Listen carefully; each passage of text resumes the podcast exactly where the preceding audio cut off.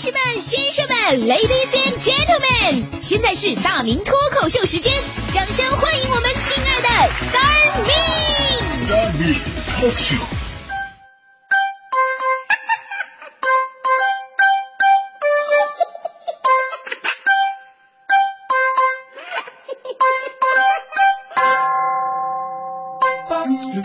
欢迎各位啊来到今天的大明脱口秀，我是大明。呃，其实啊，我一直瞒着各位，我是一个病人。从小呢，我就得了一种病，到现在都无法根治，而且发作起来是无可救药。知道的人都说我没救了。这个病啊，就是懒。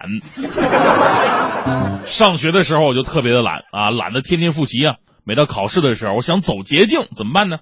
给老师塞纸条，里边包着两张电影票，纸条还得写着字，啊，提醒一下老师，纸上得来终觉浅，恳请老师划重点。天若有情天亦老，范围一定要画小。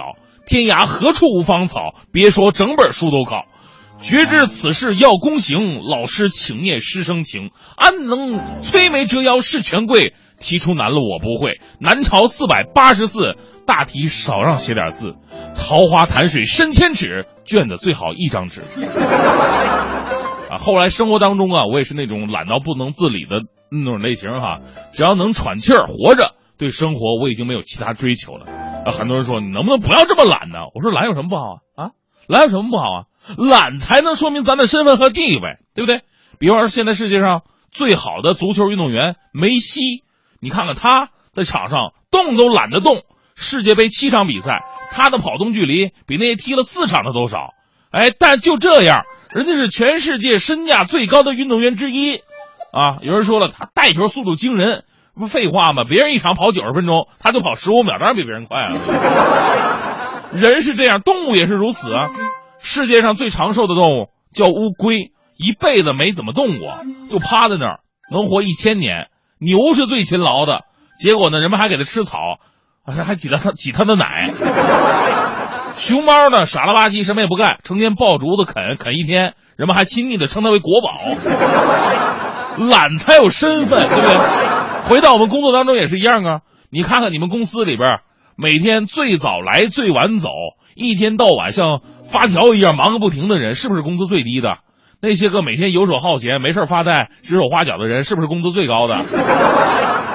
是不是这样的例子太多了？我都懒得说了。如果没有这些懒人，我现在生活什么样的环境里，我都懒得想，是不是？我为什么从事主持人这个行业？我跟你说，不是随随便便的选择，我经过了仔细分析和思考。你想啊，现在的人呢，真的是越来越懒了，不想走路了，于是发明了汽车；不想动手干活了，发明了各种作业器械；不想倒马桶了，发明了自动冲水马桶；不想动脑计算了，于是呢，有了电脑计算机。懒推动了世界科技的发展，而久而久之呢，人类啊也会因此慢慢退化，经常不走路，腿萎缩了。经常不干活，手萎缩了；经常不动脑，脑萎缩了。这么看来呀，所有的事情也就吃饭不能少啊。所以我我判断，未来的人类可能只剩一张嘴是比较发达的。从而得出结论啊，我们主持人是一个非常长远的职业。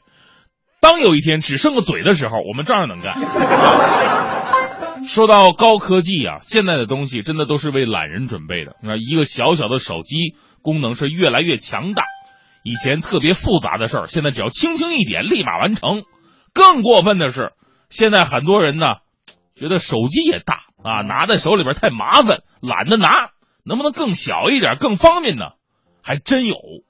话说有一哥们儿啊，在机场等飞机，那天呢忘带手表了，咱找人问问时间吧。啊，这时候呢看到有个壮汉，壮汉提着两个巨大的行李箱，能有二百来斤，手腕上戴着个明晃晃。非常漂亮的手表，一看就是高科技产品呢。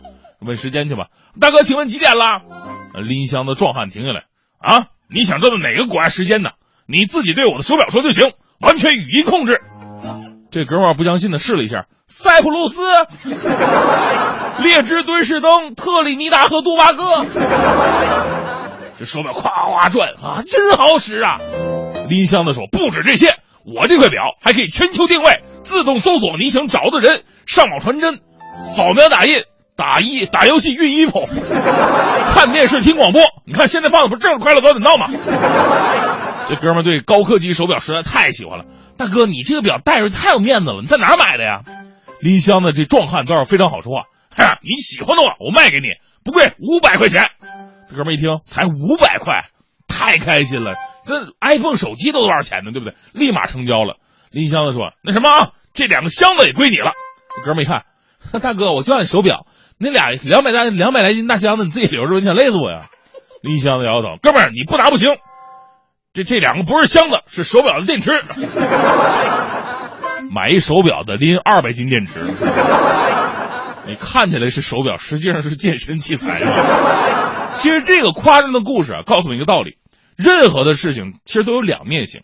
高科技呢，一方面让我们的生活变得越来越轻松，另外一方面却让我们的生命当中留下了像这两个大箱子一样不可承受之重。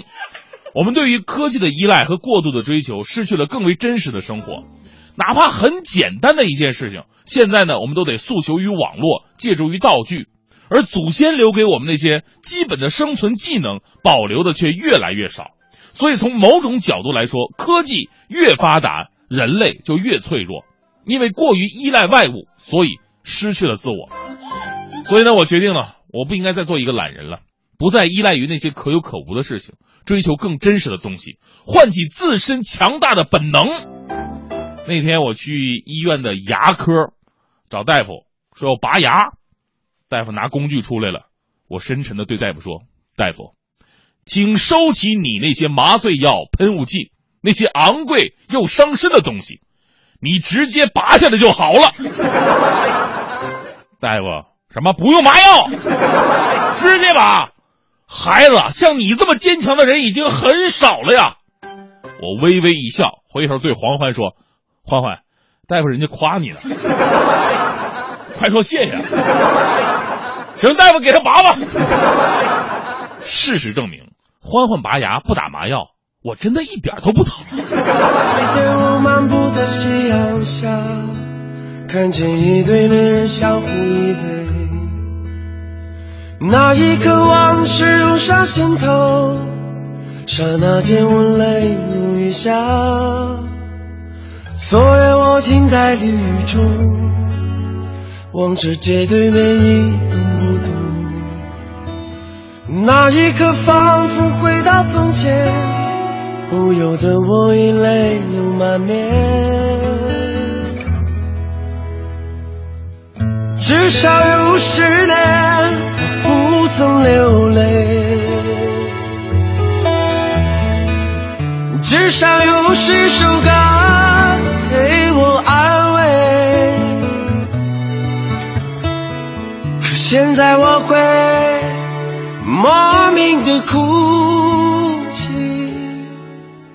当我想你的时候。生命就像是一场告别，从起点对一切说再见。你拥有的仅仅是伤痕，在回望来路的时候，那天我们相遇在街上，彼此寒暄并报以微笑。我们像朋友般挥手道别。转过身后，已泪流满面。至少有十年，我不曾流泪。至少有十首歌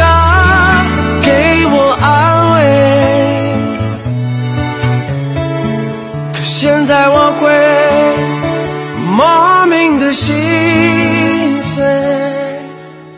当我想你的时候。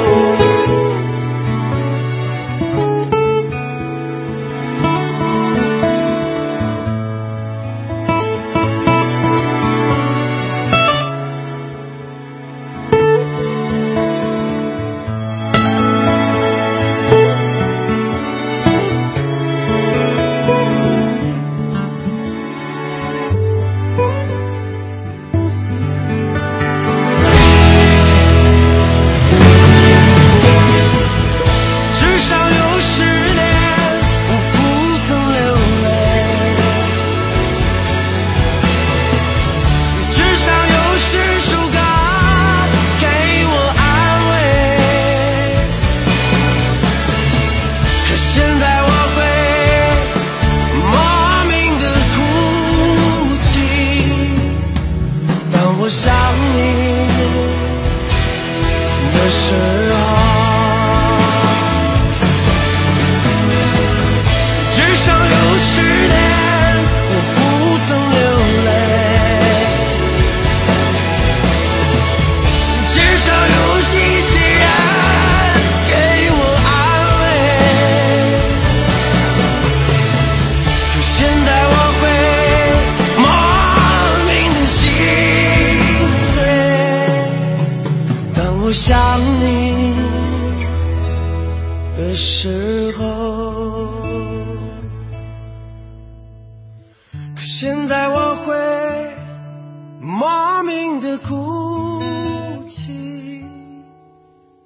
想你的时候。